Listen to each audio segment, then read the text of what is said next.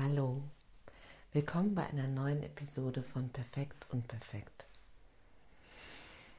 Heute mag ich euch erzählen, was mir passiert ist in den letzten Wochen. Und zwar geht es so um diesen Bereich von Kreativität, Entfalten und so weiter. Das ist ja sowieso was, was mir ein Anliegen war in diesem Podcast. Also wie kann das gelingen, dass wir unsere Impulse, die wir haben, uns in irgendwas hin zu entwickeln und zu entfalten, dass wir denen nachgehen. Bei mir war das so, hm, dass ich mich ein, mit einer meiner ganz lieben, nahen Freundinnen traf und das haben wir länger nicht gehabt, so leibhaftig. Und ich habe mich riesig gefreut und das war so ein ganz schönes Wiedersehen. Und dann haben wir da zusammengesessen und wir kamen auf dieses Thema, hey Imke, da ist, also ich über mich, in mir ist, ist doch noch dieses, was ich ausdrücken will, und ich weiß immer noch nicht so richtig, wie ich das, welchen, welchen Weg das nehmen kann. Und in dem Gespräch war es total schön, dass auf einmal sowas hochploppte von, hey, das ist ja eine gute Idee. Darauf, da mein ganzes System sagte so, ja, das ist das, was ich ausprobieren will. Und dann passierten ganz viele Sachen gefühlt wie gleichzeitig. Von, oh, endlich, so eine super Erleichterung und sowas und ganz schnell sowas wie, ja klar, du jetzt auch noch so mit dieser ne, Kreativität und mm, also so ganz wie hässlich sich anfühlende Seitenhiebe. Und was schön war, war, dass sozusagen in dieser Zeugenschaft und auch in diesem in dieser liebevollen Verbundenheit und in ihrer Kraft meine Freundin dann sagen konnte, ey Imke, äh, eher andersrum, wenn du das quasi der Welt vorenthältst, das ist eigentlich nicht in Ordnung.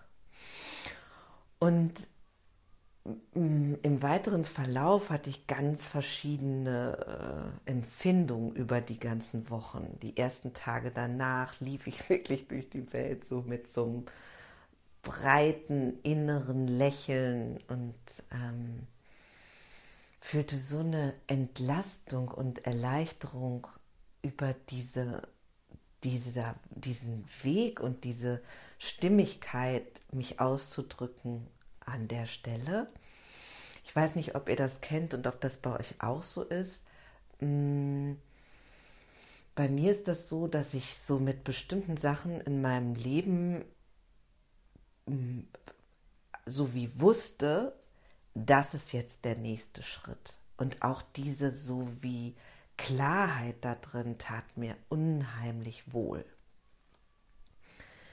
Dann gab es so eine Phase, wo ich merkte, wow, also wie viele einschränkende mh, mm, Sätze sich in meinem System bildeten und wie auf einmal wie dieser weite Raum wieder so wie eng wurde ähm, und ich richtig aktiv ähm, mich damit auseinandergesetzt habe im Sinne von, hey, was sind denn all diese wie negativen Glaubenssätze und was ist quasi wie die aktualisierte Fassung davon, was ich darüber denke.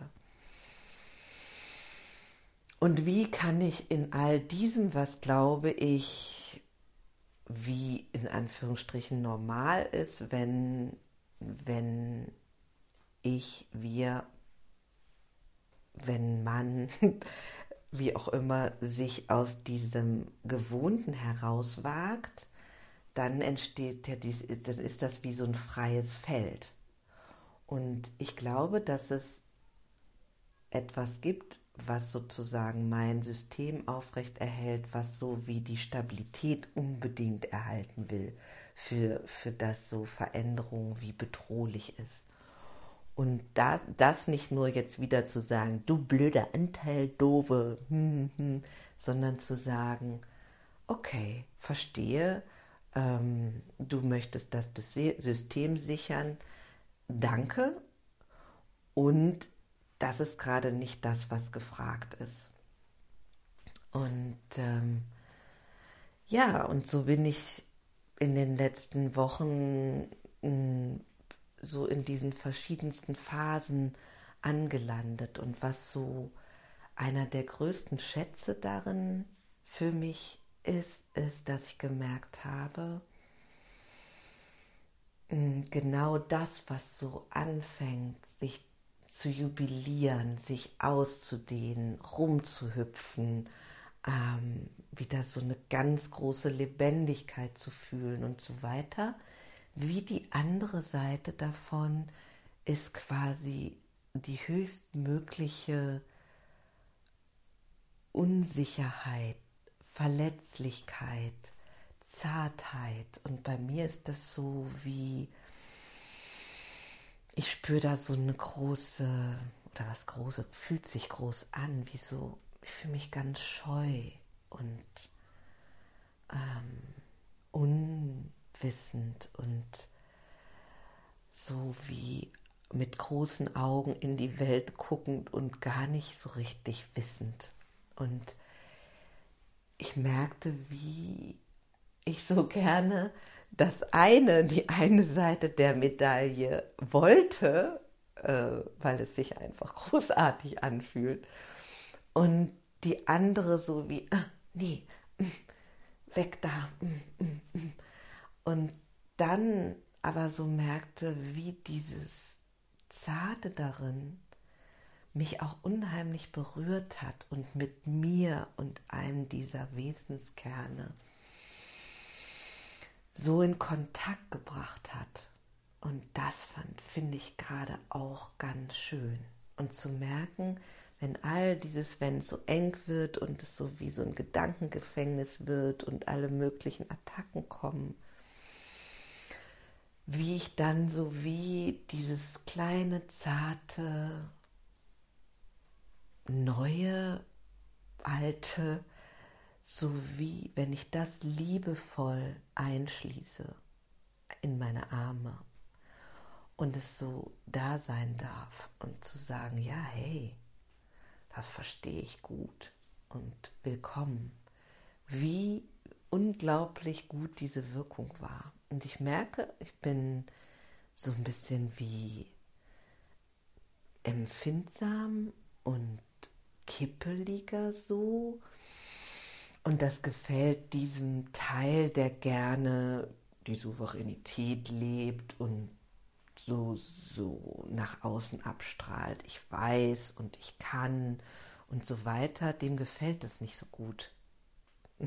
Fühlt sich so an, als ähm, hätte ich so wie so ein lahmes Bein, wo was dranhängt, was irgendwie ähm, so ein bisschen hinderlich ist. Und immer wieder zu sagen, hey, das ist eine ganz schöne Stelle und die ist wichtig und das ist wie die Geburtsstelle auch für echt Einfallsreichtum, Öffnung, Neues entstehen lassen, echt Neues, mich ausprobieren und auch das so abzustrahlen, diesen wahnsinnig großen Aspekt von Lebhaftigkeit, Lebendigkeit, Spontanität und so weiter.